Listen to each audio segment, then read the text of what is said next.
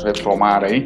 Eu vou trazer aqui, já vou trazer meus amigos para a gente abrir esse próximo painel que vai falar de verificação, certificação, inspeção e perícia, né? A gente vai bater um papo aqui. Vou começar pela, pela sequência aqui, fica mais fácil. Vou trazer meu amigo Pablo. Boa tarde, Pablo, tudo bom? Boa tarde, Edson. Tranquilo? Tá me ouvindo bem, hein? Estou te ouvindo bem. Meu querido Normando Alves, grande Normando, tudo bom? Ô Edson, como é que vai, meu caro? Tudo bem? Prazer vê-lo de novo. Também. Macário, diretor da Abracopel, aliás, dois diretores da Abracopel e o membro efetivo da Abracopel aqui, meu amigo Normando. Aqui nós temos Magal, Amazonas e, e Alagoas ali. Vamos lá, vamos que vamos. Meu caro amigo Rubim, Carlos Rubim, chegando aí, já está inclusive com os, os logos da Fluke e tudo ali. Boa tarde, tudo bom? É, meu caro amigo Gordo, o Gordo e o Gordo. Eu e João. tudo bom, João Cunha? Fala, e, Gordo. E gordo ao quadrado. É, e a criatura mais enrolada na face da Terra, chamada Mário de Novo. Ele não estaria no seu painel, ele estaria no painel do Vinícius, mas ele é tão eu, enrolado. Eu achava, eu achava que, este, que, que este prêmio era para o João Cunha, não para mim, mas se eu estou ficando enrolado demais, peço desculpa. Putz, eu sou enrolado. O Luiz que está se conectando ali, se enrolando ali, mas daqui a pouco eu trago o Luiz para a tela aqui. Boa tarde a todos, né? é um prazer ter vocês com o nosso o nosso é, o, o, quarto painel do dia, né? Não sei se alguém de você acompanhou a parte da manhã, acho que o Macara participou de algumas coisas também, mas esse é o quarto painel de cinco que nós estamos fazendo hoje. E esse painel ele traz o tema verificação, certificação, perícia ou inspeção, né? Que a gente vai bater um grande papo aí.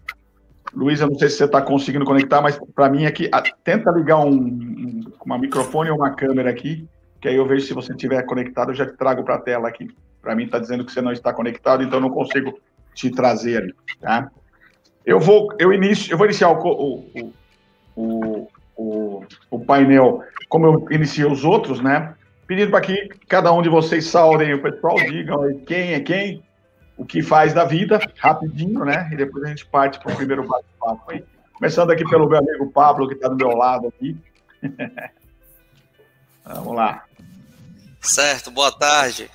Estava fazendo os stories aqui para divulgar, fazer depois. Bom, para quem não me conhece, né, eu sou engenheiro eletricista, engenheiro de segurança do trabalho. É, hoje nós temos duas empresas que trabalham diretamente com obras e e a parte de inspeções e perícias. E também eu trabalho nessa parte de é, educação, né, fomentando a educação também na, na modo online também. É, hoje eu tenho a honra de estar como diretor da Bracopel Amazonas, a convite do nosso prezado Edson aqui, que está também é, fomentando aqui a Bracopel no Norte, fomentando toda essa meta que nós temos por trás dessa associação. E trabalha um bom tempo no, no, setor elétrico. Hoje nosso foco é em manutenção de subestação, nós trabalhamos também com é, inspeções de SPDA. E qualquer dúvida que alguém tiver, que estiver nos acompanhando aí, devem ter alguns alunos, alguns colegas também, podem deixar nos comentários que o Edson vai falar aí e a gente vai tentar tirar aqui essa dúvida. É uma honra estar junto de todos vários colegas aqui, João Cunha, é, desde pequeno eu acompanho, Normando também, sou viciado nos posts da Termotécnica, Marcário Neto, parceiro, é, Carlos Rubim, representante da Fluke, e também Mária de novo. Obrigado, viu? E boa tarde a todos. Obrigado, Pablo. Meu amigo Normando, obrigado por estar conosco aqui mais uma vez. Eu, eu que agradeço, Edson. É sempre um prazer comparecer aos seus encontros. A gente se conhece de longa data, né? A Bracopel nem existia ainda na sua cabeça. Né? Só tem 19 anos que a gente conhece. Só 19. Nós, só isso, né? Nós rodamos o Brasil do norte a sul diversas vezes com eventos do Procob e tudo mais. Então, meu nome é Normando Alves, eu sou diretor de engenharia da Termotécnica para Raios. O nosso foco é a produção de peças e acessórios para a instalação de SPDAs e eh, eu sou responsável pela parte de engenharia, todo o serviço de engenharia, consultoria, inspeções, avaliações técnicas, treinamentos, tudo na área de engenharia é responsabilidade minha eh, na termotécnica. Eu pertenço à comissão eh, que revisa a norma NBR 5419 desde 1990, desde a época do professor Duílio Moreira Leite, que apesar de ainda estar vivo, mas eh, já está afastado das atividades, né? E é isso, basicamente. Então, a minha praia é SPDA, 5419, basicamente. Hum. E também eu é sou mineiro e do outro lado tem outro mineiro que eu estou é. vendo lá embaixo. O João Cunha escondidinho. É. O João, aliás, eu devia ter trocado, devia ter colocado o João por último, que assim ele entrava embaixo não pesava pois tanto. É, ela aguenta todo mundo. Dessa vez eu estou em cima dele, então. Legal, o Normando, o Normando também é responsável pelo curso de, de SPM-PS da, da Termotécnica, né? É, ele, a Luciana, a turma toda, e o Sérgio, que vai estar no próximo palco conosco, são, são os instrutores aí. Perfeito. Gordo, meu amigo Gordo. Todo mundo te conhece, mas se apresenta aí. Deve ter uns dois ou três que não te conhecem ainda. Peraí, deixa eu ligar teu microfone aqui, Gordo. Peraí. Pode falar. Corta meu microfone. Eu corto. Eu cortei de todo mundo. É, eu, meu nome é João Cunha, sou diretor técnico da Bracopel. É, eu, eu, tenho duas camisas. Ó, aqui está a Bracopel, ó, de cá, e aqui está a Miômega. Então, é, tem a Miômega Engenharia e Consultoria, que a gente é, trabalha aí na área de projeto e gerenciamento de obras da área elétrica, mecânica. Só não estamos trabalhando ainda na área civil, por enquanto. E agora, é, nós estamos com uma nova empresa em sociedade com meu amigo Mário Adinoff, que falou que eu sou enrolado. É, eu só queria falar para ele que gambá cheira gambá. Sim. Então, eu sou enrolado. Tem que vamos, fazer. É, não vamos esticar muito essa Tudo coisa. farinha no mesmo saco.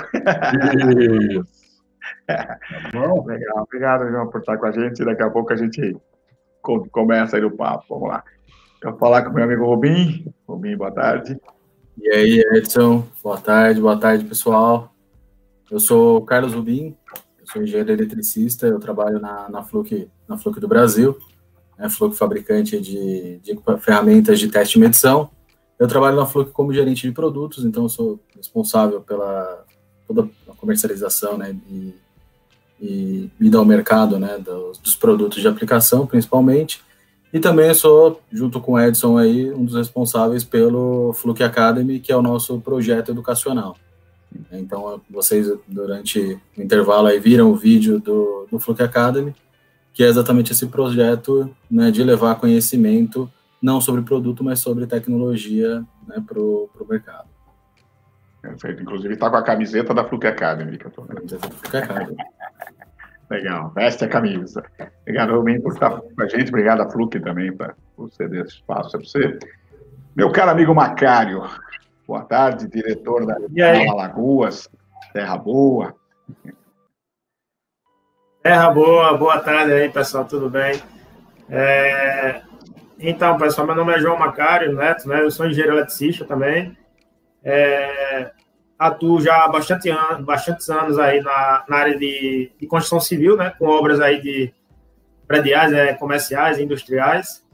E atualmente eu sou responsável técnico por uma das maiores consultoras aqui do estado, de Alagoas, e também faço alguns trabalhos de consultorias, projetos, e sempre desenvolvendo aí atividades nessa área de elétrica, tá? Obrigado aí, Edson, pelo convite, tá? Tá participando aí junto com vocês, com o Normando também, que eu já acompanho há muitos anos, né, Normando? Aí, da Termotec, João Cunha também. Enfim. A gente, a gente tem um problema sério, não sei se vocês perceberam, mas eu botei toda a diretoria da Bracopel para trabalhar, né, hoje. Eita, desde manhã, desde manhã eu estou trazendo os diretores todos, né? Esse cara não escapou é um, ainda tem, mais, ainda tem mais o Lincoln, tem mais o Darlan, depois na próximo, no próximo bloco. Ainda é. tem mais gente ainda, né? Mais legal. Isso aí. Beleza. Legal. Meu amigo Mário Adinolfi, o curitibano de, de Nápoles. Boa noite. Tudo é, bem? Boa tarde ainda, filho. Nem pro, pro, pro Pablo. É, ainda boa tarde.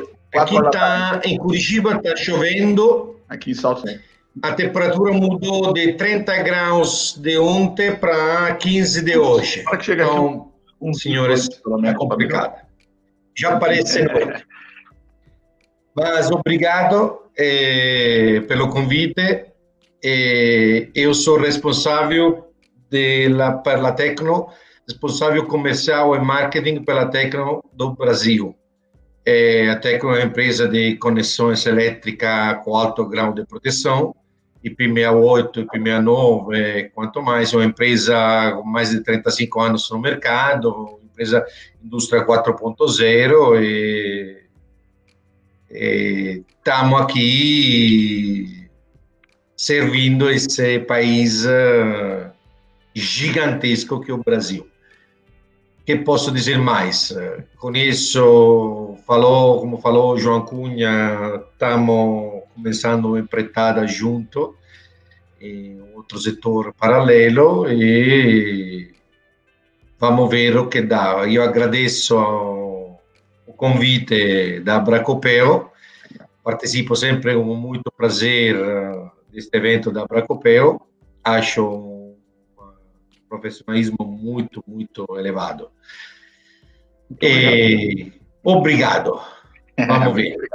Eu fico pensando, né? Só tem um modelo de negócio que você e João Cunha pode fazer é indústria de novelo, né? Porque vocês são dois caras enrolados. Os dois juntos só pode dar outra coisa, não tem outra coisa. Mas vamos lá, vamos lá. A gente trouxe aqui um painel, né? É um painel que isso é muito importante e que vem é, só relembrando, né? Para quem chegou agora ou para quem não, não pegou os painéis anteriores, nós começamos hoje de manhã falando sobre é, é, a importância da segurança do profissional no ambiente do trabalho com eletricidade. Né? Então, estava aqui meu amigo Luiz, Vitória, é, Wanderson, Eduardo Moreira, Miranda, Maria do Carmo, César Viana, nós discutimos bastante sobre esse mercado, sobre essa condição né, de, de, é, de, de, como reunir o, os profissionais, como eles podem participar da, da é, como eles podem ter segurança, como eles podem prover segurança. Então, esse foi o assunto na parte da manhã. Na parte da tarde, nós iniciamos logo às 13 horas com um debate sobre a tecnologia, a segurança com eletricidade, né? falando de fotovoltaico, eólico, carro elétrico, sistemas é, é de aterramento aí em relação a, a, a, a estruturas médicas, por exemplo, né? Estava é, o Vinícius, o Evandro, o Felipe, o Augusto, o, Ma, o, o, o Darlan e o Glaicon, né? É, e depois, antes desse nosso papo, nós tivemos um, um bate-papo aí com os, os caras que estão ligados a influenciadores, né? É, é, na, e falando sobre o que, como a rede social e o YouTube ela ajuda ou atrapalha a formação dos profissionais. Então, estava o Everton, o Adoniran e a Kátia, que são que tem conteúdo, né? O, o Pablo eu trouxe ele para esse, esse grupo porque também é influenciador, mas trouxe ele para cá para a gente conversar, porque também faz um trabalho aí de inspeção e essas coisas, né? E também o Orestes, que é o nosso diretor de marketing, mas que também é um influenciador aí na, no mundo do LinkedIn, né?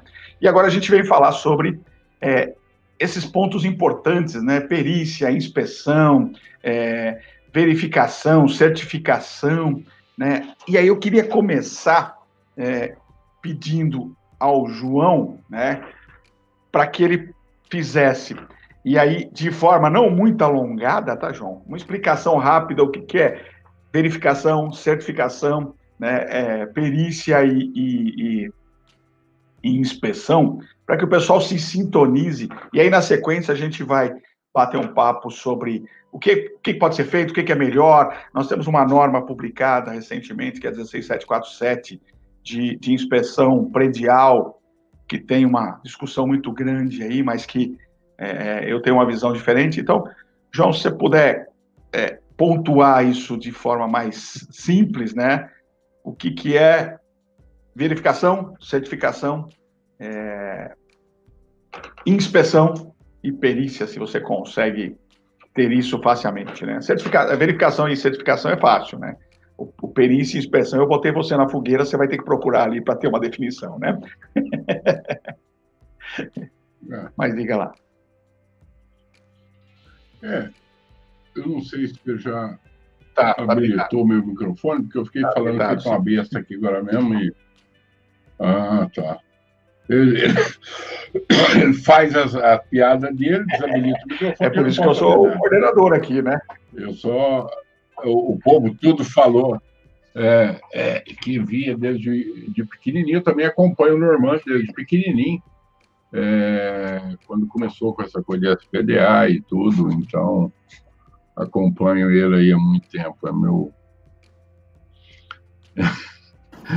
então, agora eu sei que está com o microfone é, mudo, você não vai poder responder. Eu posso, é, eu posso ele. A verificação. não, não, não, deixa com o microfone mudo mesmo. A verificação, a inspeção, é, isso tudo é, é uma forma de dizer mais ou menos a mesma coisa, né? É, a 5410 usa verificação. É, se a gente for para o vai ter outras, outras é, situações que eu posso falar um pouquinho mais rápido depois. E aí você tem a perícia. A perícia, normalmente, é a opinião de um especialista. Nem sempre especialista é especialista, e aí vai embora, e eu não vou discutir isso muito, não, porque tenho visto cada perícia que dá vontade de sentar.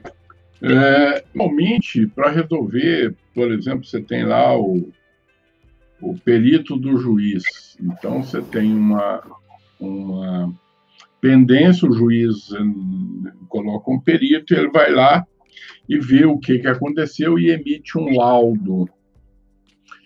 E esse laudo é o relatório onde o perito fala o que, que, que aconteceu e tal. É... Agora, o mais importante para nós, hum, eu acho que não é a perícia, mas o que vem verificação, inspeção, certificação, Veja, é, quem usa verificação é a 5410 e a 14039.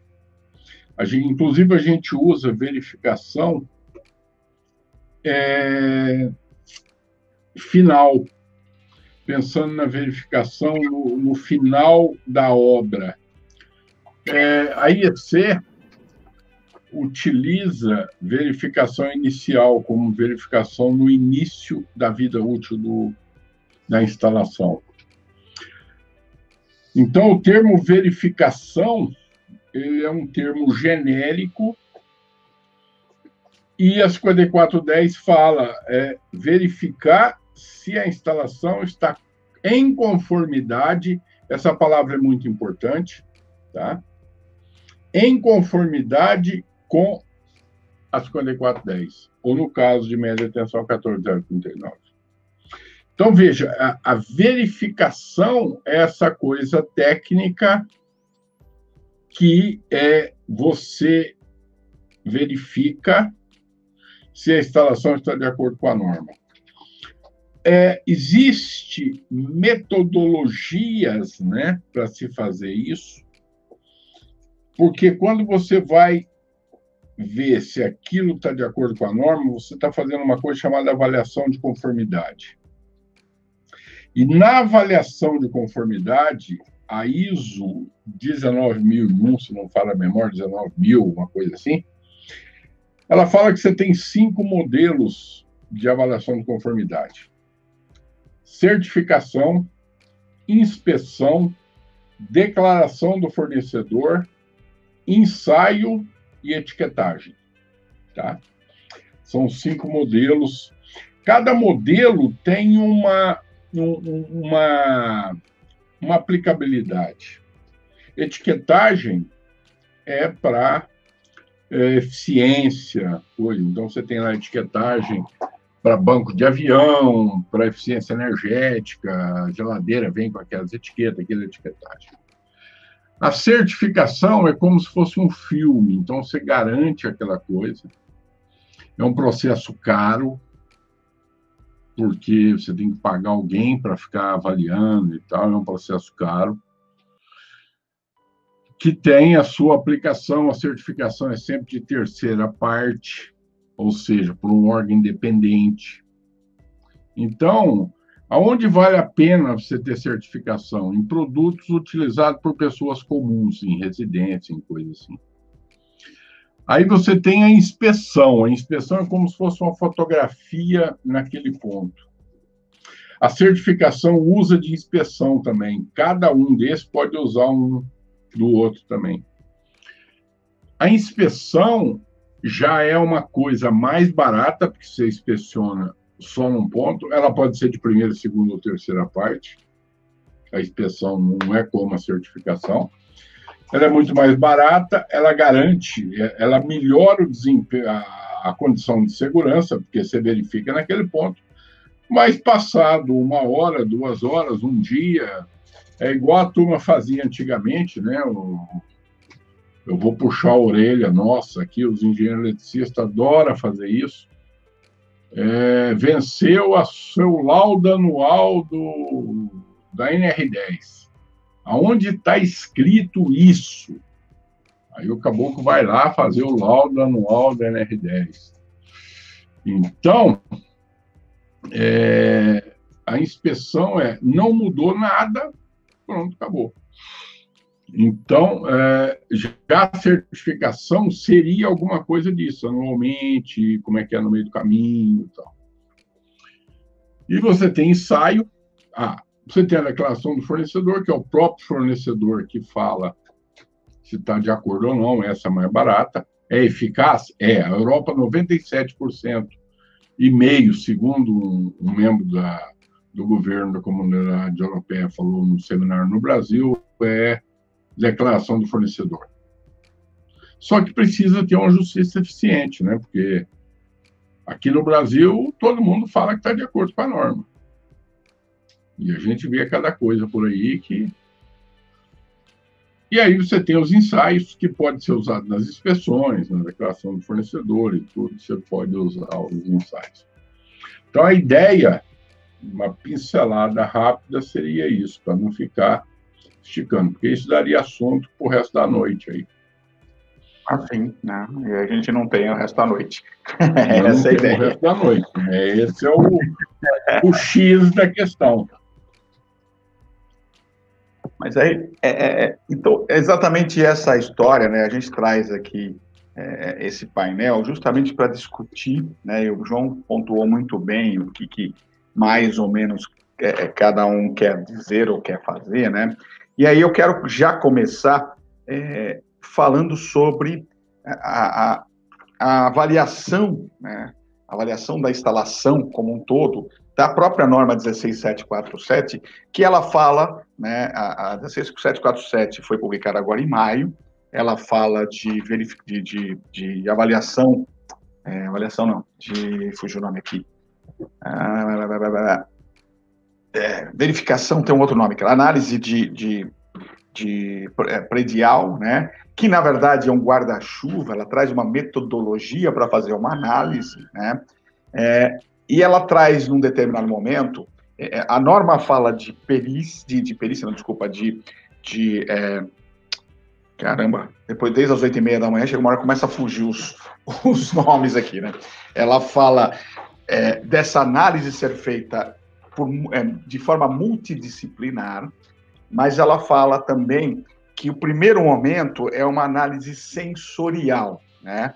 E essa análise sensorial ela é uma análise é, onde um, um profissional, né, de engenharia, seja ela qual for, e é lógico que a discussão é justamente como foi feito no âmbito do CB2, que é da engenharia civil. É, Entende-se que quem pode fazer isso é o engenheiro civil, né? E ela fala da análise sensorial. E essa análise sensorial, ela fala é, do seguinte, né? É, você vai avaliar a, a, instalação predial e vai verificar se houver necessidade de, de se você perceber que tem alguma coisa errada ou possivelmente errada, você pode fazer uma análise mais profunda aí de forma dirigida, né? Eu vou rodar com vocês todos sobre esse assunto. Eu não sei se todos têm esse domínio desta norma. É, eu também não tenho 100%, mas eu tenho conversado sobre ela em algumas algumas lives e conheço um pouquinho da história, a discussão, né? E depois eu volto para arrematar. Mas eu, eu vou começar com o Pablo, por exemplo, né? Que tem feito aí é, é um trabalho mostrando muito é, muita, muito conteúdo também, mas eu sei que você também trabalha direto fazendo análises, fazendo levantamento tudo, né? Como é que você consegue, como é que você vê essa situação? Ou seja, você tem um prédio, chega lá e alguém vai fazer uma verificação e vai dizer, olha, eu acho que essa instalação elétrica está errada, eu acho que essa rachadura aqui pode ser um, uma, uma, uma, um problema estrutural, eu acho que esse, essa água, essa parede aqui meio estranha pode ter um vazamento, né? E aí tem um documento disso. Diga lá, meu cara. Bom, aí começa a polêmica, né? Quero começar a polêmica. Bom, a gente, a gente trabalha aqui, Edson, também com, a, com essa norma. E se você for olhar na própria norma, ela fala muito em inspeção e tem uma parte dela que ela fala também laudo. Ela, ela demonstra ali um laudo técnico. E, assim, fica um pouco até confuso a gente ler a norma, se a gente for para o âmbito da, das, das palavras, né, que o laudo é o resultado de uma perícia, e a perícia geralmente está ligada a, a algo judicial, então fica um pouquinho complexo nesse ponto. Primeiro ponto, o segundo ponto que eu acho é um pouco aberto nessa norma.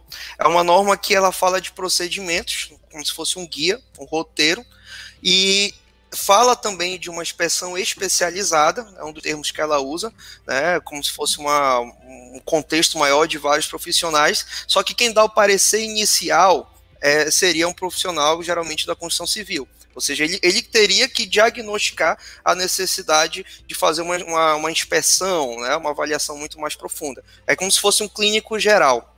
E aí entra a questão: é, até que ponto esse clínico geral está qualificado? né, para esse tipo de, de, análise. A gente verifica que é, grande parte dos colegas que nos convidam, geralmente a gente participa desse tipo de serviço com uma equipe, né, ou eu vou pela minha empresa, ou eu vou representando uma outra empresa de um, um, outro colega, e a gente entra avaliando a parte de instalação elétrica como um todo, tá? instalação elétrica e às vezes também pegando a parte de combate a incêndio. E a gente verifica que é, grande parte dos consumidores, né, dos clientes em si, não tem o conhecimento é, da, de como separar isso. E acabam encarando uh, uma forma de contratar uma única empresa, um único profissional para fazer esse tipo de levantamento. É, assim, experiência que a gente tem prática e também didática, é fácil um profissional identificar um, um quadro totalmente fora de, de norma, totalmente não conforme é fácil identificar o que é grotesco, mas a gente verifica muitos erros de, de inspeção, é, de validação ali da instalação em cima de pontos especiais. Por exemplo, puxando ali desde o SPDA, que não é simplesmente só verificar se tem uma descida ou não, até, por exemplo, um sistema de, de combate a incêndio que eu vou falar só da parte de iluminação de emergência, que muita gente subestima mas que entra também nessa parte de inspeção. E aí nós vamos, por exemplo, para o gerador e tudo mais, como é que está realmente funcionando esse gerador, quais são as problemáticas. Então a gente entra numa complexibilidade que até para um profissional do setor elétrico é difícil ele, ele abranger todo esse conhecimento. É complicado, a não ser que ele tenha muita experiência ou defina que público ele quer. A que tipo de instalação? É um condomínio? é uma indústria, a indústria já é uma coisa mais complexa. Então, é, é, dentro de todas as polêmicas, não vou nem falar aqui de habilitação, de do CREA deixar ou não deixar e tudo mais, mas principalmente na, na, na forma com que essas inspeções são feitas. Né? E, de certa forma, será que esse profissional que vai permitir, ou que vai dizer, ó, preciso de uma inspeção mais aprofundada, que seria, por exemplo, um, um especialista na construção civil, será que ele está realmente treinado para saber é, direcionar isso? Né? Ou ele vai tentar fazer sozinho na, na, na intenção de é, pegar a maior porcentagem do bolo? Então é a polêmica que fica. No mercado isso acontece. A gente verifica assim relatórios extremamente simples, é, com análises termográficas né, que na verdade é uma fotografia, né, uma termografia, é, inspeções que não têm nenhum critério e pelo menos seguindo ali o critério do IBAP, nem isso. Então é algo que realmente se torna uma, na minha opinião, bem sincera, se torna basicamente um, um relatório de estágio. É... então, vou encerrar aqui. Não, é, a ideia é exatamente essa. É, é um debate, né, cara? A gente está vendo aqui que a coisa é feia. É, é, é, lá vai João Rui. Aí eu ia passar. Deixa eu falar. Vai, fala, João, vai. Só uma perguntinha. É só para me perguntar para você. Quando você fala que é uma inspeção sensorial, uhum. é alguma coisa assim, meia espiritual, meia. É mais ou menos, tá? É, é tá bom, era só isso. Na verdade, a, a, porque aqui o único que deve ser de acordo com essa norma é você. Então, você vai ouvir agora. Não, filho, eu não. Eu, veja bem. É, quando eu, eu, eu, eu não sou contra ela e nem a favor também. É, existe. Muito pelo contrário. O mineiro aqui é eu e o Normando. Não. Vamos pôr ordem nessa casa. Vamos pôr ordem nessa casa. Aqui nós temos o seguinte, né? Essa norma, ela nasceu a partir do IBAP, a partir do, do, do documento do IBAP, ou seja, que é o Instituto Brasileiro de Avaliação e Perícia. Né? É, essa história de sensorial é, é, a história do sentimento, né? O cara, o cara olha, vê um quadro e fala, acho que esse quadro não tá bom, né? É, é, é espiritual mesmo, ou seja, e aí foi o que o Pablo acabou de falar, ou seja, você precisa trazer né, uma, uma, um conhecimento ou no mínimo, né, o, o tal do, do, do, do médico é, general, clínico geral, quando você chega não lá. Não é, o, o civil não é a história do Não, exatamente, não é. E, e aí, aí que tá. A norma não diz que tem que ser gênero civil. O, o, o, detalhe, depois nós vamos entrar nesse detalhe, mas o detalhe está o mercado, como fez, né? Mas nós vamos chegar lá. Deixa eu passar para o meu amigo Macário, que está inserido na construção civil ali, mais diretamente, né?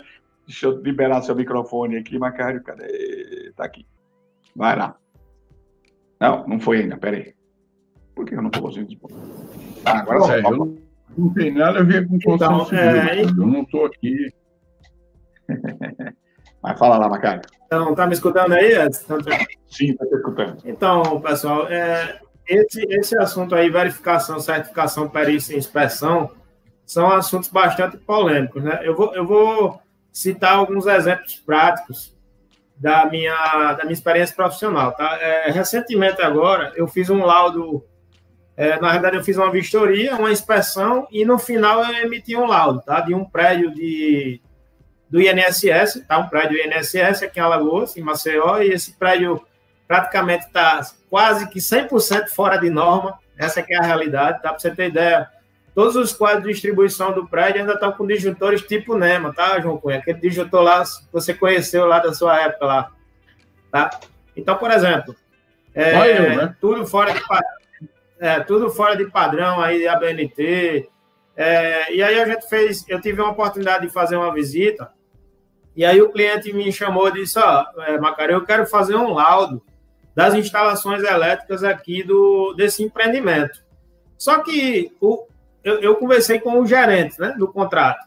O funcionário dele, o engenheiro, queria que eu fizesse um laudo, mas não apontasse os problemas da instalação. Eu disse, cara, vocês vão dar tiro no pé. Né? Então, isso, é, esse escopo do serviço que a gente faz precisa ficar muito bem definido. Porque não adianta você fazer um laudo de uma instalação e você ver as coisas erradas e você não falar.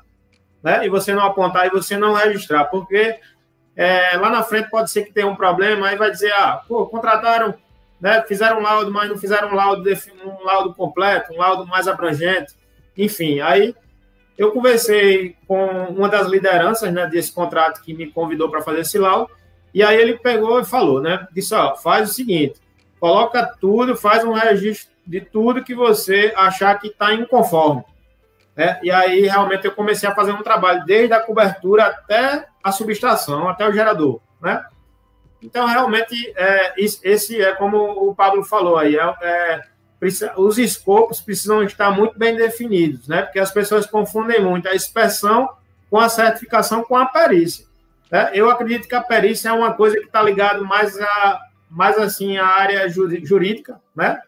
É importante que os trâmites de uma perícia ele esteja muito linkado com, com, com a área jurídica, né? A inspeção, eu acho que a inspeção ela é puramente, ela tem que ser puramente técnica, né? Inspeção a gente está falando de fazer inspeção é você olhar, é você observar, né? É você verificar realmente que o que está conforme ou não, né? É, tem que ser claro.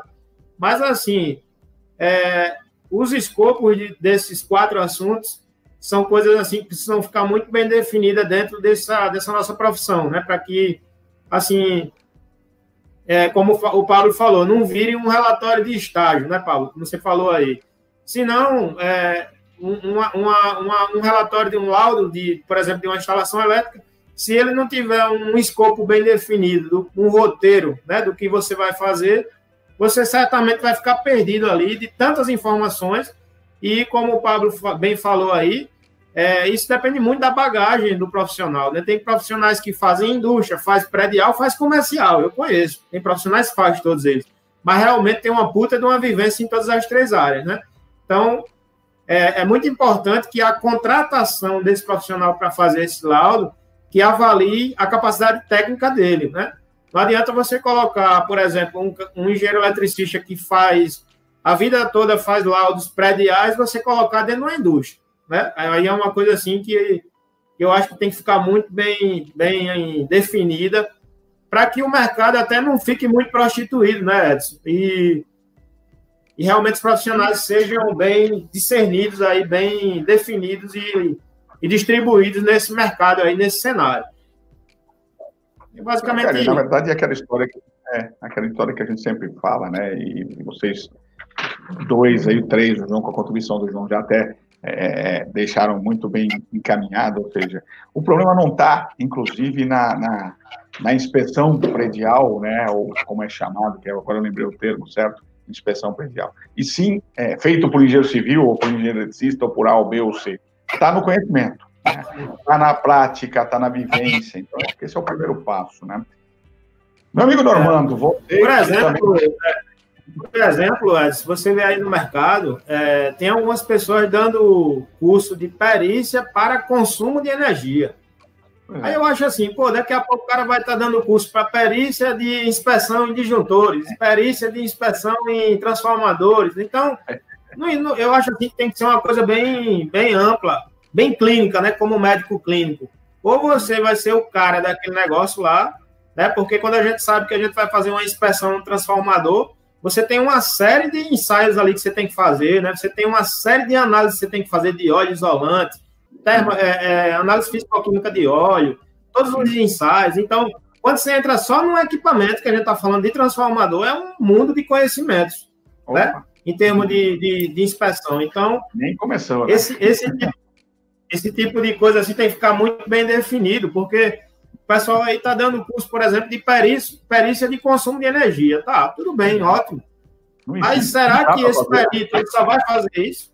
Né, entendeu? É, outra, tem uma coisa que é interessante, né? O João, o João falou, perícia é judicial, ou seja, você não faz perícia de laudo, de economia de energia, você faz perícia por solicitação, né? E tem uma coisa, eu vou passar para o Normando já, deixar o, o, deixa eu só fechar o teu microfone, o, o Macário, que o teu fundo aí fica um barulho aqui.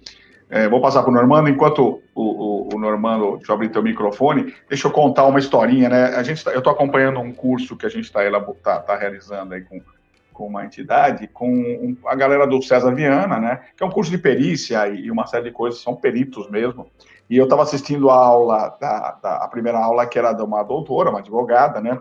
E aí ela fez um comentário sobre, ah, uma empresa pediu foi, é, fez, uma empresa pediu adicional de periculosidade para todos os funcionários que estavam trabalhando. Ah, não, desculpa, alguém fez uma pergunta falando.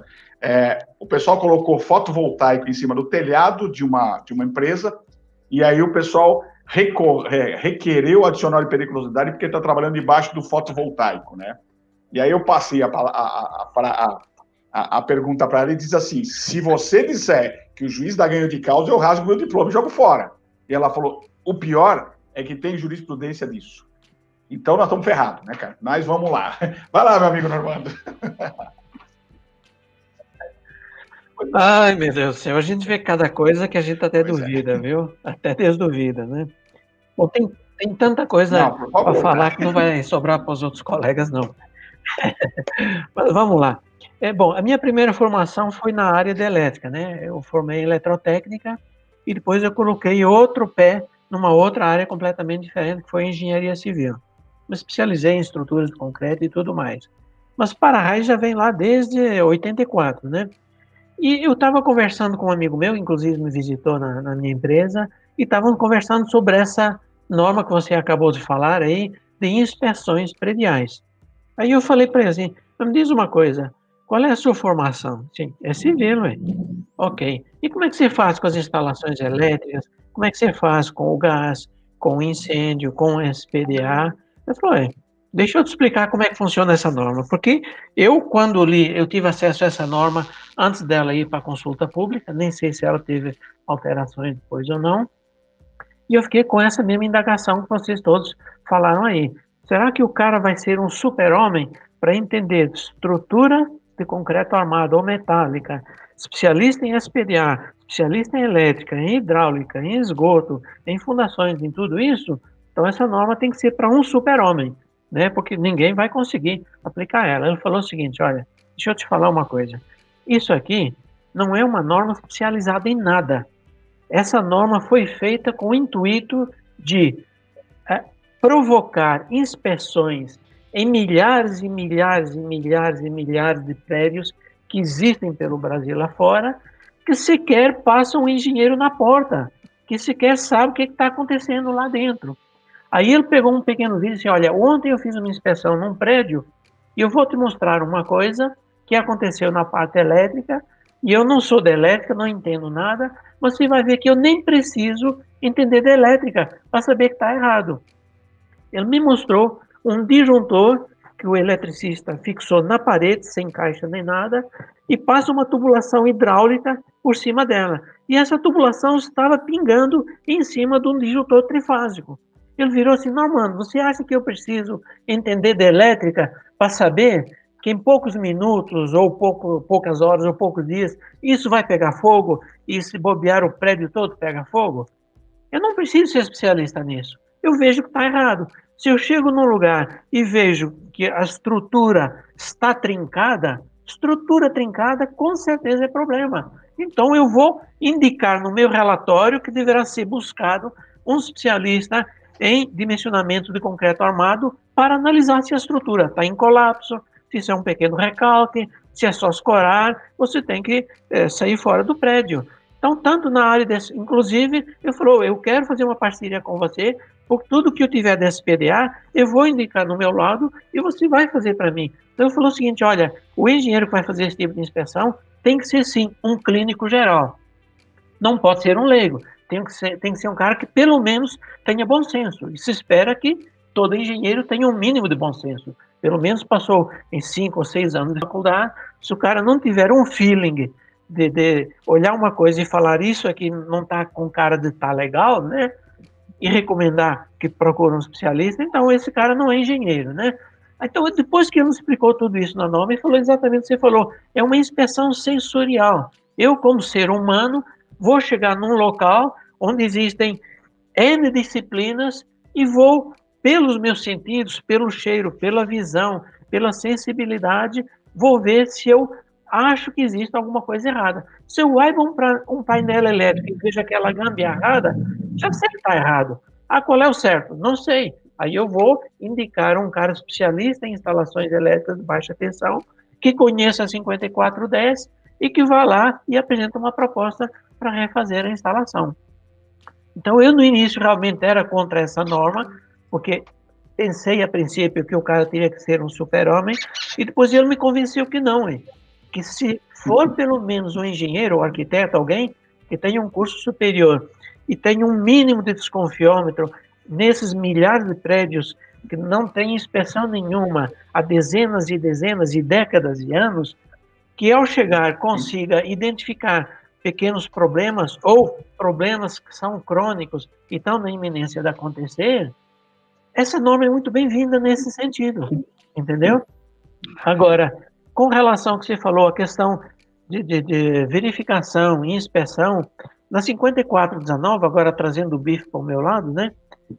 Na, na, a norma fala em inspeção, basicamente, é inspeção visual, como a gente fala aqui em Minas, é com os olhos, visual é com os olhos, ok?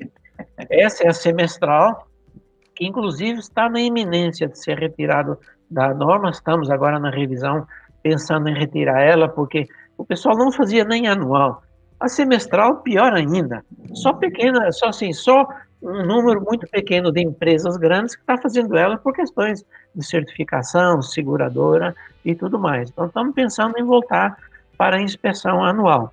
Então, além da semestral atualmente, que é apenas visual, tem as anuais ou trianuais, dependendo do nível de proteção da edificação. Então, edificações muito perigosas, como inflamáveis, explosivos, potencialmente inflamáveis, é, produtos tóxicos, radioativos, toda essa encrenca que o diabo gosta é uma vez por ano. Edificações comuns que não tenham esses perigos seriam trianuais. Então, essa é a chamada é, inspeção que se é, mistura com a verificação. Como o João falou, para mim, verificação e inspeção são a mesma coisa, ok? A perícia, também é consenso de todo mundo, é, na verdade, um serviço judicial. Alguém foi acionado na justiça que alega uma determinada coisa e o outro precisa se defender. Quem vai entrar em cena é um indicado pelo juiz, que é chamado de perito, e concordo com o João. A maior parte do dos peritos deveriam ser especialistas e, na verdade, não são. O que chega de perícias, para mim, totalmente mal formuladas, sem o mínimo de nexo, muito mais em cima de crenças populares do que é, é, itens da norma, coisas técnicas da engenharia, mas tudo bem.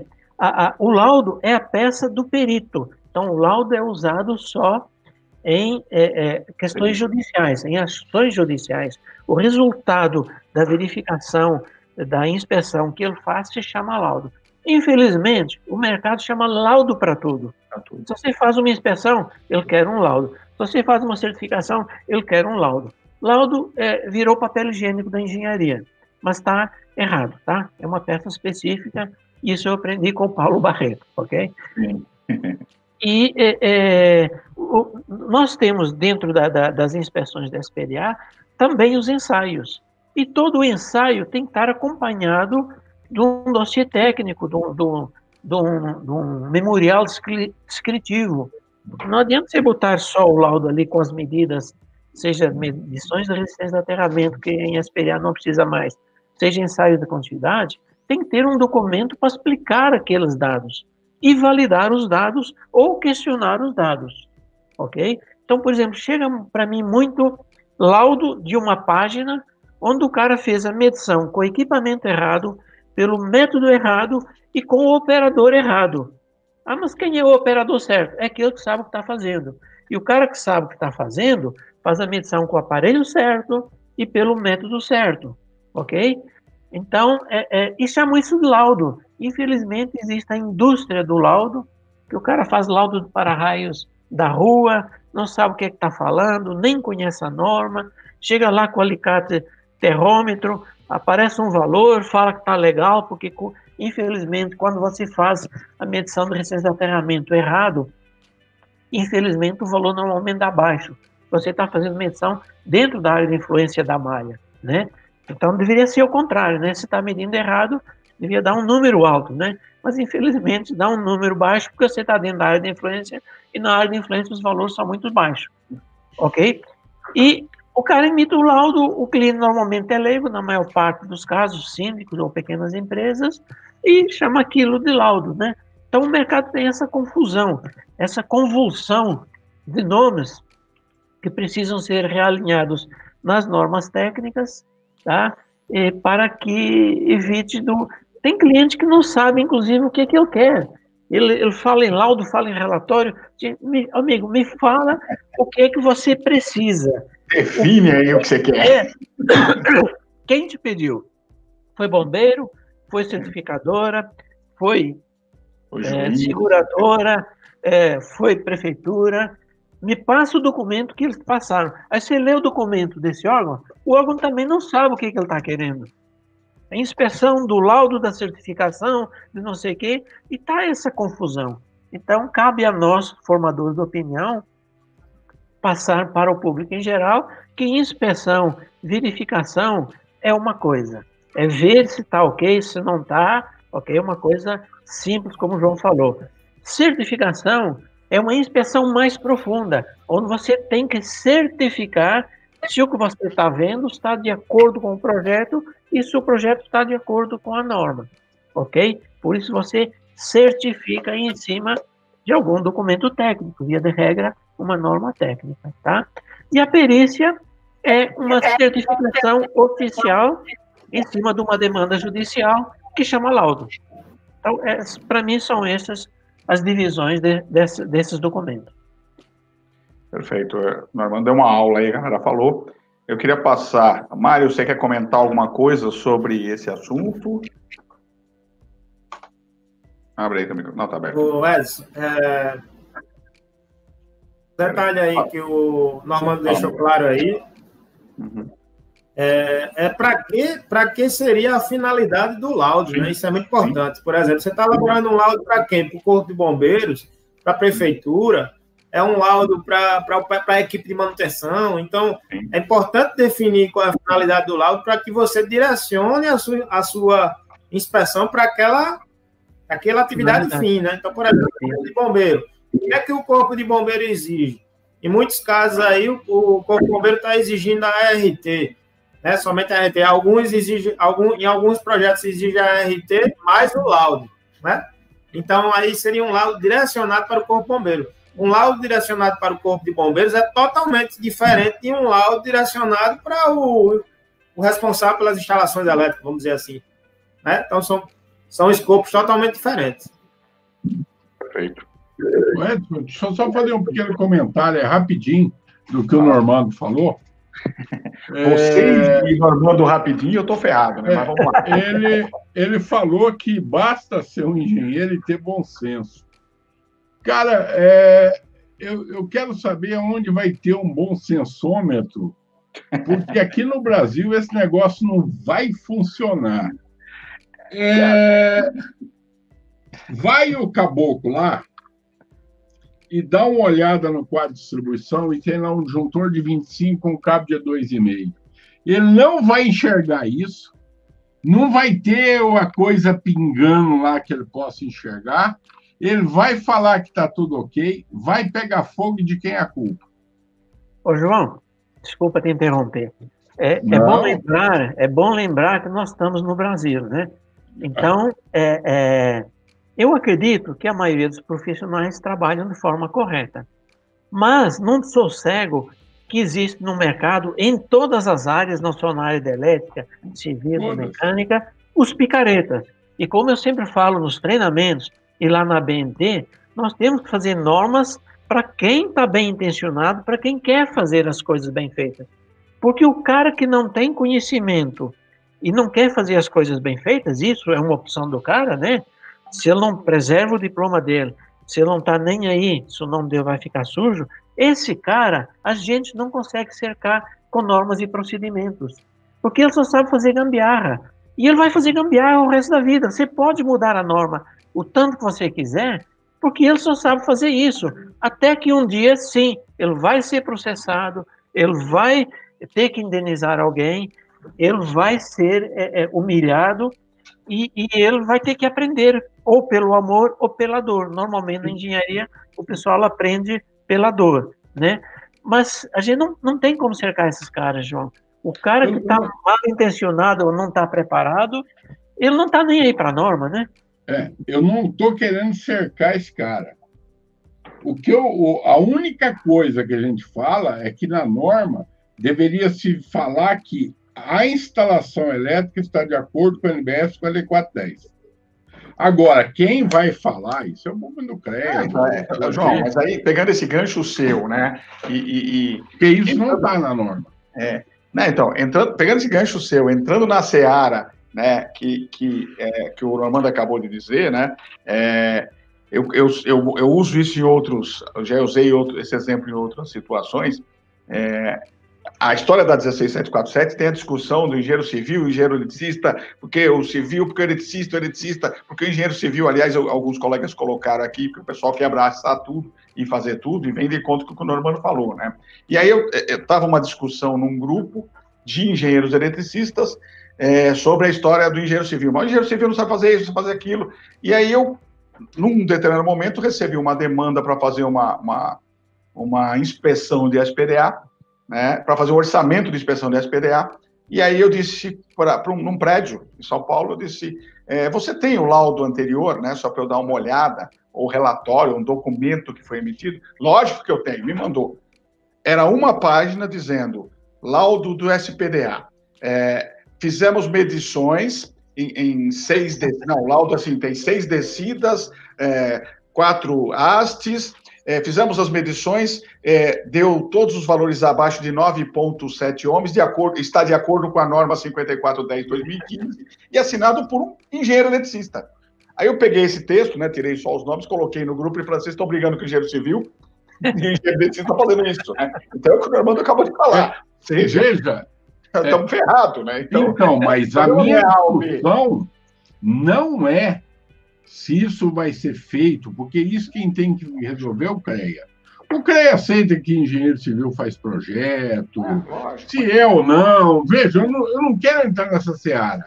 A seara que eu quero entrar é o seguinte: que uma norma feita na BNT tinha que citar outra norma da BNT e não estabelecer critérios sensoriais, não, não.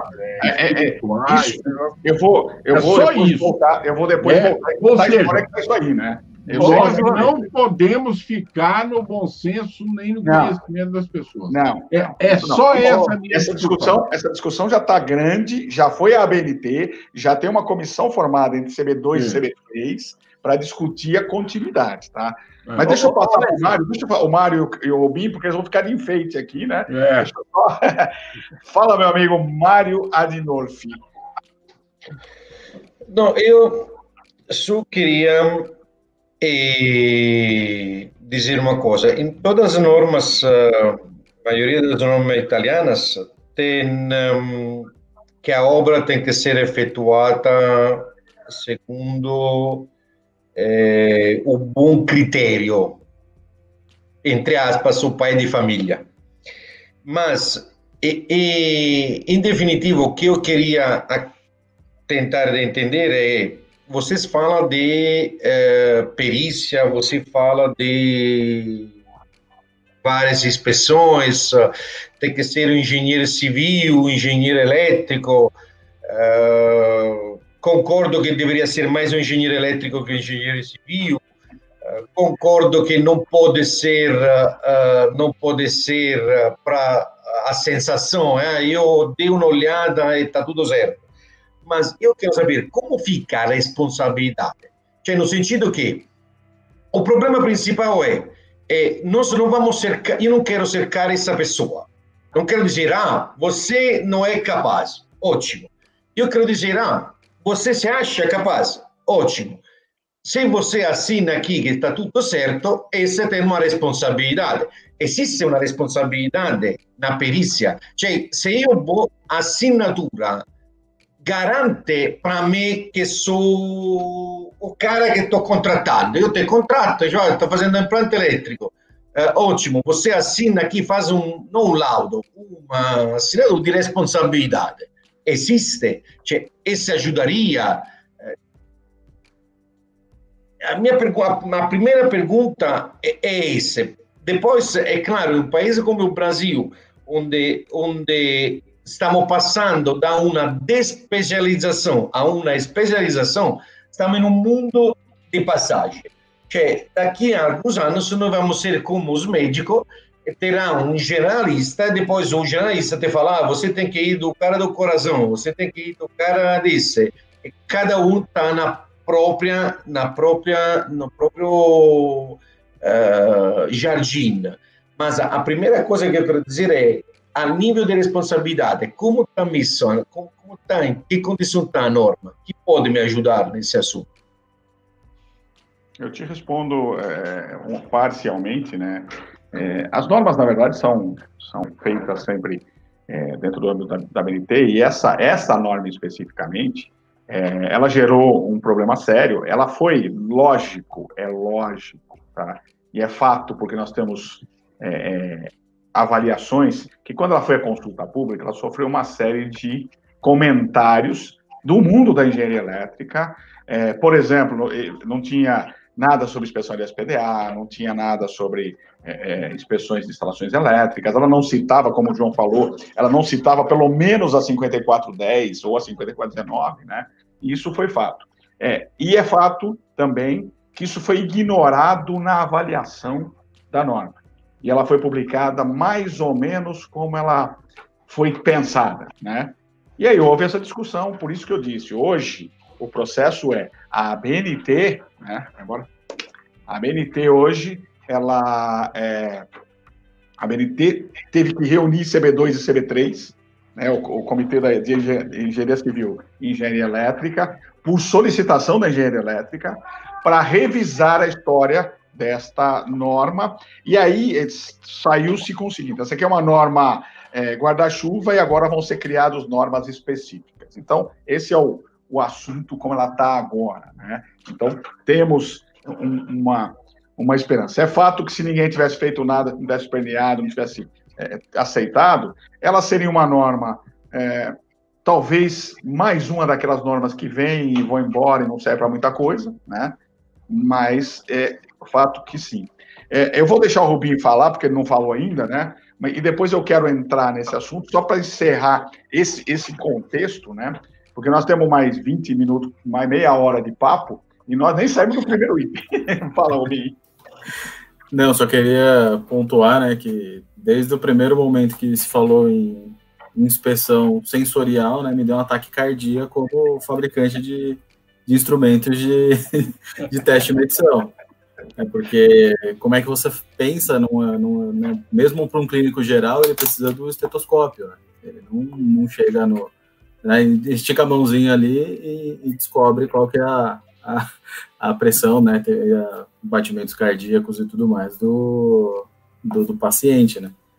Então, você imputar essa responsabilidade, né, você não é, não determinar não só a questão do profissional, mas até da técnica que você vai utilizar para inspecionar aquilo, né, pensando num, realmente numa inspeção adequada, né, então definir os parâmetros mínimos que sejam é, é uma termografia né, numa estrutura, um um teste elétrico num, num sistema, né? Não, digo, não entro nem no mérito de, de dimensionamento e, e, tudo mais, né? De certificação, de realmente comparar com, com o que foi o projeto, mas você também não determinar quais os instrumentos e quais as formas como esse profissional ele vai realizar esse tipo de, de inspeção né, e, ter isso pautado, porque se você não tem dados, você não tem análise, né? Se você não consegue criar dados, se você não cria um banco de dados, você não vai ter análise de nada.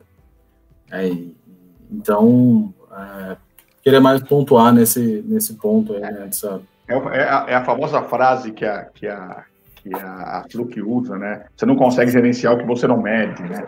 Se você, não mede, se você não sabe o que você vai medir, como é que você consegue saber o que está certo ou está errado, né? Isso é fato. E, eu, e, e aí o, o, a, a Fluke tem hoje, por exemplo, um equipamento que é o 1663, que ele, ele faz a, o que a, a, o capítulo 7 da 5410 exige, ou seja, ele faz as medições de, de isolamento, de teste de DR, de continuidade, é. uma série de coisas no equipamento só. E o né? legal, e legal é que esse equipamento, ele, ele na verdade, ele foi desenvolvido para a Europa, ele, ele até vira e mexe na internet, você acha alguns modelos que não tem no Brasil, porque ele foi desenvolvido para a Europa, tem certificação de rádio, tem algumas coisas que a gente não tem aqui ainda. Mas se você comparar o que a norma lá pede para certificação, e qualquer instalação elétrica ela tem que ter, ter, essa certificação antes, com documentação e tudo mais, esse equipamento ele vai fazer isso. Aí são testes, é, é um teste desde do, do tempo de, tempo do relé, se seria realmente estar tá conforme o, o, que o fabricante especifica, a corrente do, de desarme do relé, do, do DR, né? As correntes de desarme, a impedância, a impedância do circuito, se ela é, é, propicia o, o, desarme correto no disjuntor. Então, os testes que, né, para a gente parecem até meio irreal, é, até dentro da Fluke mesmo a gente brinca, né, entre, entre os, o, a equipe de vendas, pô, para que, que serve esse equipamento que ninguém sabe direito? E, e ele simplesmente ele faz todos os testes de instalação. Mas a gente está tão não acostumado a, a, não utilizar, né, e a, e, e a se preocupar, né, poxa, industrial, beleza, né, industrial você tem equipe de manutenção, né, você tem grandes corporações com, com ISO, com normas, com, com várias tratativas que eles têm que seguir, mas pro, pro dia a dia, pro predial, pro residencial, né, é, é virtualmente inexistente essa, essa preocupação, né? E é, é, fato, é exatamente isso, né? A gente tem o, o, o equipamento desenvolvido na Europa, ele está bem alinhado porque a nossa a norma que a gente usa como base aqui é a IEC, né? Que é muito usado também na Europa. Então, é, ou seja, ele está bem alinhado com isso, né? Eu acho que esse é o fato. Eu quero eu quero voltar para o Mário agora, porque o Mário é um fabricante de produto de alta qualidade de conexão, né?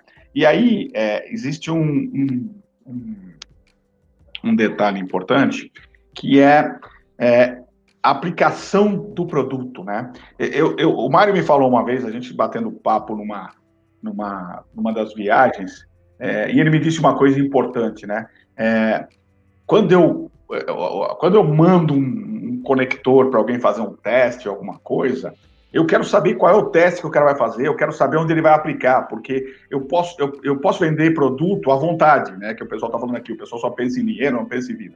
Eu posso vender produto à vontade.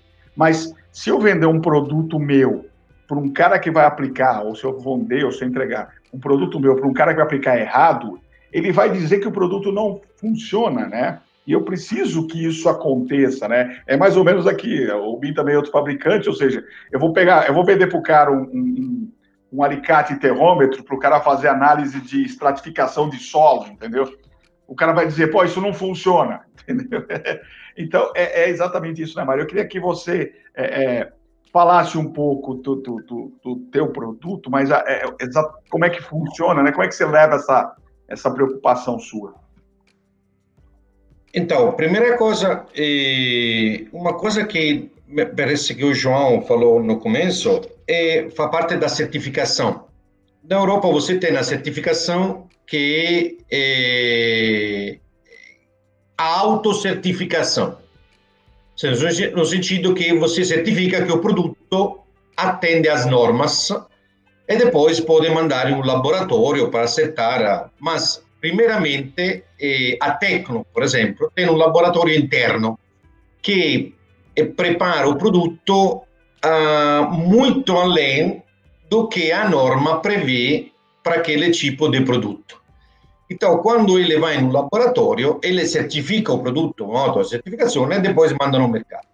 Agora, imagina, se você não está é, se você não está interessado ao teu nome, ao teu nome, cioè a somente a venda, porque depois o, o, o utente final es, é, esque, esquece que comprou aquele produto e não deu certo, então você pode vender para outra pessoa, o importante é o preço mais econômico.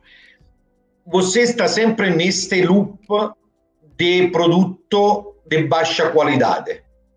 Cioè, se eu não me preocupo se a minha instala se a instalação foi feita segundo segundo o que o que o produto requer, cioè come o produto deve essere applicato e na situazione che deve essere applicato. Se io non fico preoccupato per isso no mercato, no mercato finale, io sto solamente giocando il prodotto rezando che dà tutto certo e non sto proteggendo o che è a marca, a responsabilità della marca. Esse tipo di diversità di abordagem è molto evidente aqui no Brasil, cioè, não, é que preciso fazer uh, alguma coisa. Empresas como empresa como a Fluke, como a Vago, como a minha, como outra empresa, são empresas que fundamentalmente são preocupadas, primeiramente, do produto que entra no mercado. Cioè, eles pensam o produto para o mercado e são preocupadas em saber como é utilizado o produto no mercado, não somente a minha empresa porque nesse, nesse sentido você consegue criar cultura no cliente final. Não, não é que você só vende o produto e ele se vira.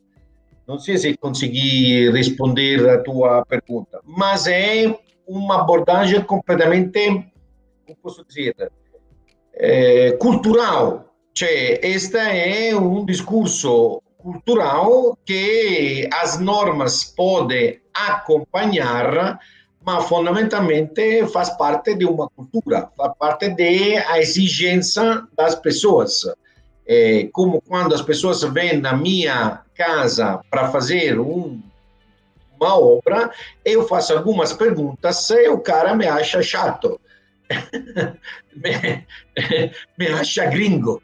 É, mas esse faz parte da, uh, do posicionamento do, Brasil, do brasileiro, do, do povo brasileiro. Uma coisa que eu não compartilho com a maioria das pessoas é quando a resposta é mas aqui estamos no Brasil. É uma mentira, porque não é verdade. Aqui estamos no Brasil e não significa que a coisa é feita ruim tem um Brasil que faz coisas muito bem, é, excelsa, e, e, tem um Brasil que vive o dia a dia carregando um fardo histórico.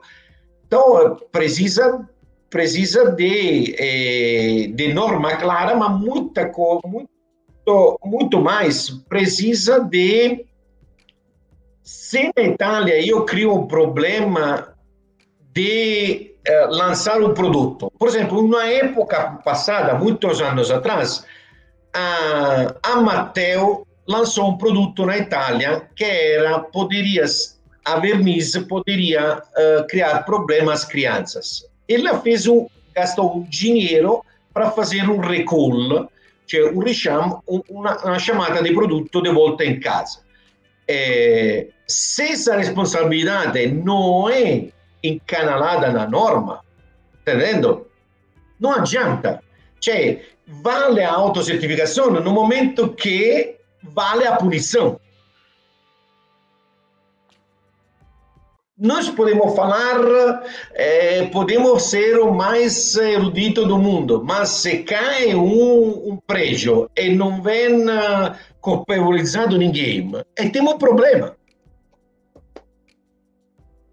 A PLUC pode brincar daqui a amanhã. Ah, o cara tem que ir com, com o termômetro. Ah, o cara tem que usar o conector. Ah, o cara tem que usar a inteligência. Mas ele nunca vai usar isso se não tem responsabilidade nenhuma. Sempre vai encontrar um cara que não é responsável. Ou que por dinheiro acaba não sendo responsável. Não, entendendo? É, é uma condição uh, sine qua non. Se fala aqui no Brasil do latino. É, entendendo? Não, não adianta achar que um cara sozinho faça experiência. Se o cara paga, como me ensinaram no Brasil, se mexe no bolso, o cara não faz mais. Entende? Então, se, você tem que partir da um, uma, primeiramente, uma, uma questão cultural do melhoramento pessoal. Cioè, cada pessoa, tendenzialmente na Europa, sempre tende a fazer melhor que o vizinho. Os italianos queriam fazer melhor o vinho dos franceses, se briga para que tenha o vinho melhor. Ferrari fazia, queria fazer o carro melhor de Lamborghini e brigava os dois brigavam a 30 quilômetros. Então, sempre tem uma competição que melhora as pessoas. Mas, muitas vezes, quando você cria uma certificação, você tem que criar uma responsabilidade. É isso que eu falava. A perícia, quanto a norma, o que tem que prever a norma é fundamentalmente uma responsabilidade dos atos, neste caso elétrico ou civil, que, que ele assina. Perfeito, meu caro. Não sei se viajei muito fora do assunto. Não, mas é, eu acho que é essa a ideia mesmo. A gente, o tempo é curto, né? E o papo é, é rápido mesmo. Eu quero agora rodar, é, é, fazer uma rodada rápida, só com. Nós temos mais 15, 20 minutos, né? É, então eu quero fazer uma rodada relativamente rápida com um tema importante. O, o Brasil tem a certificação de produtos e mais algumas coisas é, pelo Inmetro. E aí o Inmetro faz a acreditação de alguns organismos e faz, é, cada esses organismos vão, é, é vão fazer a tal da acredita, a certificação, levam para o Inmetro e fazem a, a, a e, e, e, dão um selo para cada um, seja de produto, seja de, de, algumas coisas, inclusive a certificação da instalação elétrica de forma voluntária tem uma portaria para isso, né? É, há uma, houve uma definição que acabou indo, ficando no ar aí, porque não sei se fechou, é, que o Inmetro ia usar uma, um modelo, é, um modelo europeu, ou pelo menos onde eu, até onde eu sei, europeu, onde, é, na verdade, o, alguém falou aqui da autodeclaração, o Mário falou da autodeclaração, né? ou seja, você o Inmetro ia começar a fazer o processo inverso, ou seja, você diz que está tudo ok, e se eu pegar errado, você está ferrado, né? Se eu não, pegar... não eu pegar errado, desculpa, Edson. O, o, ponto é, é, se eu pegar uma inspeção errada, você está ferrado. Mas se sim. acontece alguma coisa, você fecha a empresa. Sim, sim. Cioè, não tem possibilidade. Porque uma vez em uma reunião eh, de cabo, de fio, não me lembro, é, uma pessoa falou, ah, ele, não vamos atrás, ele fecha a empresa e depois abre com outro CNPJ, com outra empresa, com outro laranja, com outro isso. Isso acontece também na Itália, não é que não acontece na Itália, mas quando você vai de verdade em cima do cara, em cima das propriedades do cara, quando você cria exemplos de que as pessoas pagam os próprios uh, prejuízos, então, as pessoas, diminui essa situação. Se, se eu consigo ver um período na Itália que você não precisava ver um período histórico na Itália no passado, que você não precisava pagar os impostos. Sim. Sabe por quê? Porque cada três anos um político começava a fazer uma. Já, vamos ver, todo mundo que não pagou imposto, me pago 20% agora cash e eu dou a amnistia. Ok? Essa coisa, o que cria? Cria mais educação em toda a cadeia. Uhum. Tá Eu estou trazendo exemplos de outros setores, não porque porque o elétrico não gosto, porque o elétrico não muda nada a outros setores. Mas é, então, é, é, agora, você que está aqui no Brasil já há alguns anos, né? É, o que, aí a tua opinião e depois eu vou passar para o Rubinho na volta e vou chegar no João Cunha, porque o João, eu não sei se no João ou no Normando, os dois falam mais que a boca, então eu vou perder aqui para ver qual dos dois, mas é, é você conhece, está no Brasil há alguns anos, você acha que esse modelo funcionaria no Brasil, como brasileiro, né? Então, no meu parecer, não é um problema de brasileiro. E voltamos aqui. Cioè, eliminamos o país Brasil, que para mim, o Brasil é uma multinacional. Cioè, o Brasil não está tá pare pare com a China e Estados Unidos. Não tem nenhum outro comparado nesse momento com o Brasil. Só a Rússia poderia se comparar um pouco com o Brasil. Depois não tem nenhum outro país no mundo que se pode comparar com o Brasil. Esta coisa o brasileiro não sabe mas tanto faz. Mas o Brasil é este patamar.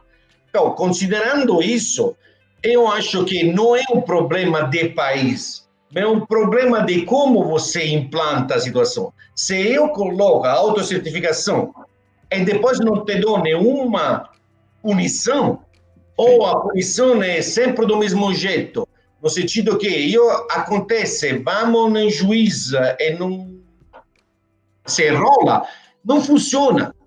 Não adianta mudar. Perfeito. Entende? Não, não vai funcionar do mesmo jeito, não é brasileiro que mantenha.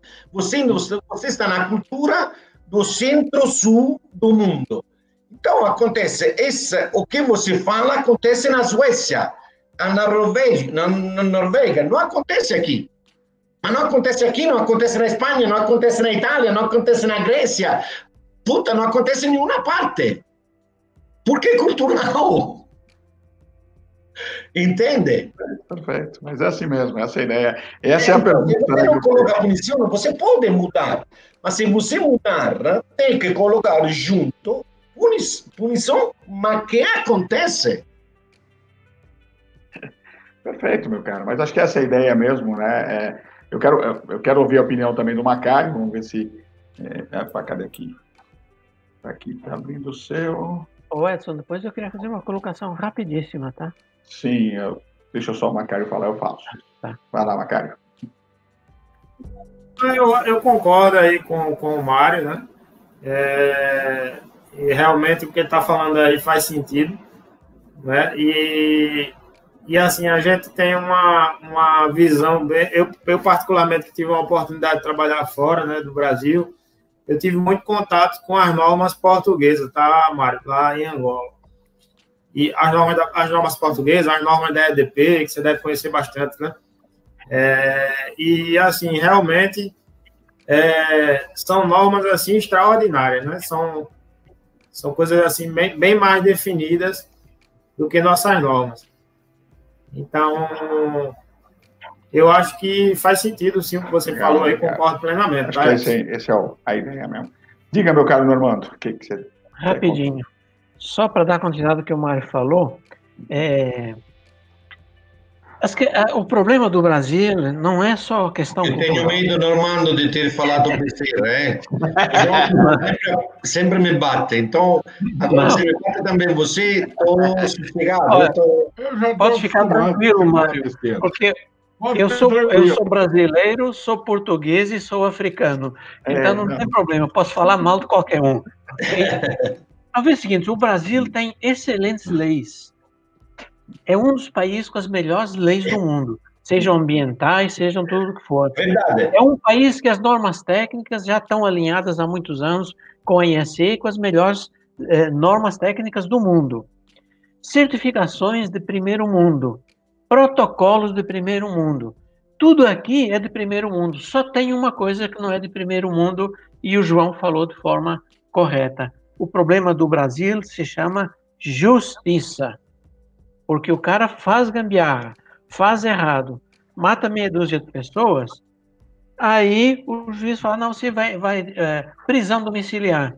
Ou você paga 10 bolsas família, ou você é, cumpre pena em liberdade. São coisas que só existem no Brasil, pelo amor de Deus.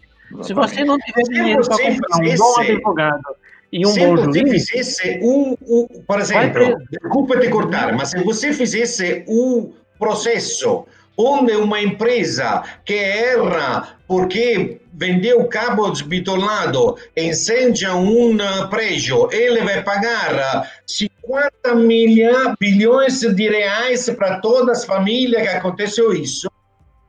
Vou okay. demonstrar na Gutierrez ou na MRV vai ser colocada em, em crise porque ela precisa pagar esse dinheiro e outra vai se verificar outra, não vai fazer a mesma coisa.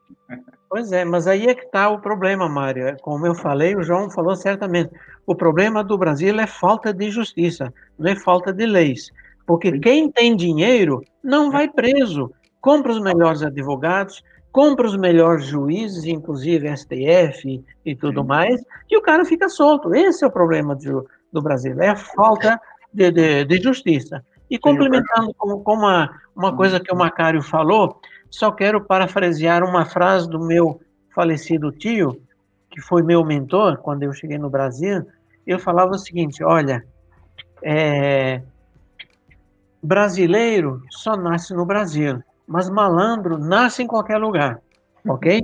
Então, quando você falou das normas é, é, portuguesas, são sim normas de primeiro mundo, mas olha só, em Portugal existe uma aberração que você só vai encontrar na França e na Espanha. Existe norma de para-raios de acordo com o IEC 62305 e eles têm uma norma paralela daqueles para-raios milagrosos, que só eles acreditam que funcionam. Ninguém no mundo inteiro validou isso, nem IEC, nem NFPA, nem I3E, nem nada, ninguém, entendeu? Então, é, é só é, é, falando que o meu tio estava certo, o malandro nasce em todo lugar. Agora, eu morei 10 anos em Portugal e posso atestar o que você está falando. 99% das pessoas são honestas. No Brasil é o contrário, 99 não são honestas, quer dar um jeitinho, quer fazer meia boca. A quantidade de gente que me liga, não, mano, mas a norma pede cabo 50 no aterramento, será que não pode ser 40 ou 25? Sempre tem alguém querendo dar um jeitinho na, na, na, no, no, no, que já está sacramentado, que é o certo. Na Alemanha, se você fala que o cabo tem que ser 50, o cara, por segurança, põe 95. Sim. Porque ele sabe que se ele errar e alguém morrer de tensão do passo ou toque, ele está ferrado, ele perdeu a vida profissional uhum. dele e vai trabalhar o resto da vida se não ficar preso, ok? No Brasil, não, o cara sabe que dá um jeitinho e isso nunca vai acontecer. Então, é questão cultural associada à falta de justiça social, que é a questão da justiça não ser justa para quem ela tem que ser. Ela então, pune não tem condições financeiras e facilita a vida para quem tem dinheiro, entendeu? É, Essa sempre, é a normal, é, sempre resumindo. Eu bloqueio os microfones, gordo. Fala, Macari, rapidinho, eu vou passar por falar. Não, então, é, resumindo. Falar do resumindo aí o que. Né, resumindo aí o que Normando falou, no, no, fora do Brasil, o pessoal sobredimensiona, né? No Brasil, subdimensiona. É, exatamente, exatamente. É eu só acho que tem uma imprecisão na fala do Normando. Ele é, falou que no Brasil não prende os ricos. Às Sim, vezes é. até prende, mas ele solta. Ele solta. Entendeu? Às vezes até prende. Mas é, uma turma solta. Isso é só para aparecer na mídia. No dia seguinte ele está solto, né? Fala, Pablo, pelo amor de Deus. Deixa eu, deixa eu bloquear o microfone desses caras tudo aqui, senão não tem jeito. oh, eu, vou, eu, vou, eu vou ser esperançoso. Eu acredito no Brasil. Eu tenho que acreditar. É, eu concordo com tudo isso que foi pontuado, mas eu vejo uma certa, uma certa pressão maior, como eu até comentei aqui, por exemplo, por parte do Corpo de Bombeiros, pelo menos aqui na nossa região, que se baseia na, nas ITs do, do, de São Paulo, no que diz respeito à parte de combate a incêndio, que realmente há, há, há um rigor muito maior e embarga o alvará, porque vai, vai embargar ali o, o, AVCB e tudo mais, e isso acaba influenciando diretamente com as instalações, né? os, os profissionais ali, os empresários que lidam, que precisam dessas é, documentações. Talvez se tivesse uma forma de ter uma pressão maior, inclusive lidando direto, prejudicando aí a, o negócio do cara, como ocorre no AVCB, para uma empresa que precisa é, do AVCB para ter o ABITS, para ter o Avará e tudo mais, o cara fica louco. O meu cliente fica louco para que eu resolva tudo, porque ele não quer ir para a segunda vistoria depois ter que pagar tudo novamente e retornar, reiniciar o processo. Então, é, nem tanto indo para um lado de muita justiça, mas talvez criar é, uma, um rigor maior de multa realmente em cima do negócio do cara, embargar a instalação elétrica não está adequada, não, não, não vai sair o, o alvará. Acabou, é a prefeitura. E aí quem tem que validar? Tem que ser um engenheiro eletricista na prefeitura que vai validar o, a inspeção de alguém que foi feito, de algum profissional que fez aquela, aquela inspeção, aquele documento. Se não for por esse nível, não adianta. Eu acho que é uma pressão que a gente tem que fazer, é uma pressão que eu busco fazer junto ao CREA, né? E realmente são promessas que são feitas, e não é só o CREA. Eu acho que a gente tem que buscar até como associação, quem sabe fazer algum tipo de cooperação, algo nesse nível, como ocorre com outros tipos de, de é, comunidades. Essa é a minha opinião. A gente tem que ter fé Né? Eu sei que o brasileiro é malandro, mas se a gente não tiver fé e, e colocar coisas, ações básicas, mas que são pontuais no negócio do cara, e primeiro tem que, na minha opinião, primeiro tem que doer no negócio do cliente, para poder o cliente exigir um bom profissional. Se o, se o cliente não sente a dor, Perfeito. ele não exige um bom profissional. É isso. Perfeito, perfeito. Não, não, vejo de outra Rubim, forma. meu caro. É... Ô, Edson, eu queria fazer um comentário rapidinho. Vai lá. É, o que o Pablo falou aí se enquadra totalmente naquele projeto que não foi para frente, né, da Certiel, né, da certificação, né. Exatamente. É, quem tá sabe, por exemplo, a gente está sendo retomado. Pois é isso, é, isso é uma coisa que precisa ser retomada, porque aí quando existia a certificação compulsória, né, e a, existe a, a compulsória e a, a, voluntária, né? A voluntária quando já realmente existe, aí o, a gente vai ter o AVCB das instalações, vamos dizer assim, entendeu? Então eu acho que esse projeto tem que ir para frente, tem que realmente ele deu uma paralisada, né? Você acompanhou um tempo aí, mas ele precisa voltar, retomar é, aí. Então, só eu já falei aí, no painel, eu já falei no outro painel, a gente está retomando junto com o Sindicel já era para ter avançado, inclusive, né, mas por conta do, dos problemas todos, nós estamos estudando, mas em 2021 nós vamos voltar com esse assunto. Hoje já, é, já tem o voluntário e nós vamos buscar a compulsão, tá? Então é importante. Vai, meu caro Rubinho, porque depois eu vou deixar para esse gordo 10 minutos, 5 minutos, ele vai querer me bater, tá? Não, não, só, só finalizando, é, eu concordo com muito do que praticamente tudo que foi pontuado aqui pelo pessoal. É, eu acho que a gente precisa criar como, como é, sociedade técnica né, de, de engenheiros esse tipo de pressão para que para que essas normas, né, para que isso seja realmente aplicado e também como sociedade civil cobrar punições mais severas quando isso não, não acontece né, que, e, e também estruturação na, na, na, nas próprias é, inspeções, nas próprias averiguações, né? Então, se você vai criar algo, algo declaratório, por exemplo, é, o cara que está errando, que ele declarou que está tá em conformidade, você tem que ter pelo menos formas, né, estruturas para poder chegar nesse cara, que hoje também é, é, algo que falta, né, se você pensar no Inmetro ou nos, nos órgãos de fiscalização, são estruturas totalmente precarizadas. Então, acho que vai muito nesse, nesse caminho. João Cunha, você tem cinco minutos para fazer sua exposição, porque depois eu vou dar um, dois minutos para cada um para se despedir, tá? Para a gente encerrar, porque eu tenho. Esse painel era para terminar às 18h20, são 18h36 e o outro começa às 18h50. Então. Pô, se você não parar de falar, eu não consigo começar, né? É, eu queria só pegar um gancho aí na história da certificação. Eu tinha dois para falar. Um é aquele que você falou é, de ter que ter primeiro a, a declaração do fornecedor. Isso é uma coisa evidente, antes da certificação, mas eu não vou me estender nisso e vou ficar na certificação. É, essa coisa da certificação, o Cotrim lutou muito e o, a forma americana de fazer isso é através da prefeitura. A gente tentar fazer através da prefeitura aqui no Brasil são Quantas prefeituras? Esquece, não vai dar certo. É, tentou a Prefeitura de Guarulhos, tentou São Paulo para ver se alguém queria, o trem enroscou. Então, aí fizeram a opção de ir para o modelo francês, que foi o modelo que serviu de inspiração também para o modelo argentino. Tá? Eu conheço um pouquinho melhor o modelo argentino e a ideia do modelo francês. É, porque eu acompanhei a implementação e a cada dois anos no Congresso de Buenos Aires acompanhei essa, essa implementação. É, primeiro, é preciso vontade política. Não está no nosso âmbito aqui. Eu não acredito que no nosso âmbito a gente consiga fazer alguma coisa. Tá?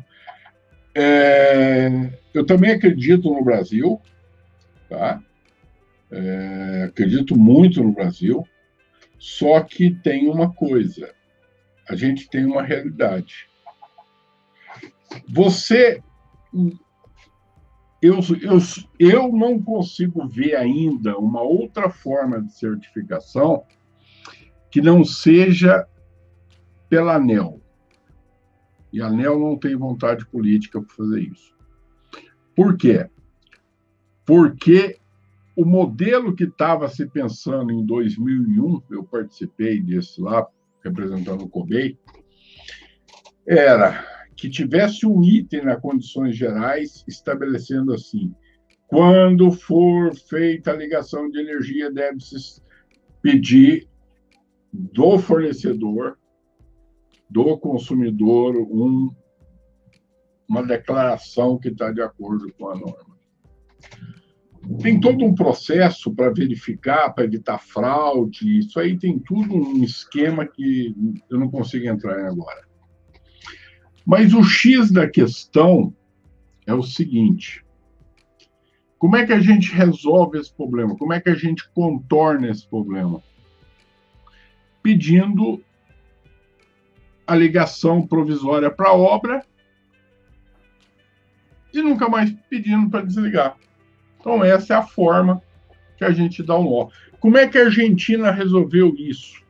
Por isso que eu falo que tem que ter uma vontade política, porque a costura tem que ser geral, senão a gente não consegue resolver esse problema, que é mais ou menos o que o Pablo estava falando. A tarifa, a Caixa Econômica faz isso no financiamento de imóvel. Enquanto você não entrega o habite, você não come, o juro é altíssimo a tarifa para obra é muito alta. Aí você está pagando aquela fortuna, aí você vai lá na concessionária e eles falam, você tem que trazer um documento assinado por um matriculado, é assim que chama o caboclo lá que faz o serviço de inspeção, porque ele tem uma matrícula na ápice. Então, é, quando você leva o documento matriculado, aí você muda de tarifa. Veja, se a gente não mexer na, na tarifa, se não mexer no. A gente não consegue, é muita coisa. Então, eu não vejo a curto prazo nada que seja viável para que essa certificação seja implementada de fato. A gente pode fazer alguma coisa aí, vamos fazer tal, mas de fato eu não vejo nada a curto prazo, tá? Exatamente porque por causa dessa toda essa situação. Sem contar o seguinte, né, gente? Agora vamos chutar para valer. Se a gente colocar instalações elétricas de acordo com a 5410 e tiver que fazer as medições, aquela coisa tudo, nós vamos ter que importar mão de obra de engenharia elétrica. Os nossos engenheiros eletricistas, o maldito 10 homens pergunta toda hora e não sei o quê, e não sei o quê. Gente, e, e, e, e, pô, e o fio terra, e não, é melhor ligar na terra direto que levar Putz, o seccionamento automático da alimentação é um, um, Então, nós vamos ter que importar mão de obra, se quiser resolver. Então, eu só consigo ver essa coisa no horizonte aí de uns 10, 15 anos, que é o que a gente via em 2001. O grande problema é, se a gente não começar logo, nunca vai ter os 2000, os 10, 15 anos. Legal. Uh, eu preciso eu preciso ir encerrando esse negócio porque é, agora que eu descobri que a sala já está cheia e a turma da próxima não pode entrar, tá? Então eu tenho que tirar vocês da sala para ser expulsos. a galera da próxima. É, exatamente. Então, ó, na verdade, eu queria agradecer muito Obrigado. a todos vocês, né? Foi um debate bom. A gente vai ter, certamente, esse é o modelo que nós vamos repetir no ano que vem, é, em algumas outras oportunidades, vai ser muito bom. Obrigado, Pablo, obrigado, Normando, Macário, Cobim, é, é, Mário, meu amigo, e João Cunha. É, a gente vai se encontrar em outras oportunidades E certamente foi muito bom, né? A ideia que a Sem gente dúvida. vai dar volta aí, embaixo. Tá bom? Parabéns, parabéns. Um abraço, Obrigado. pessoal. Muito obrigado. Eu Abraço. tiro vocês da Um abraço a sala. todos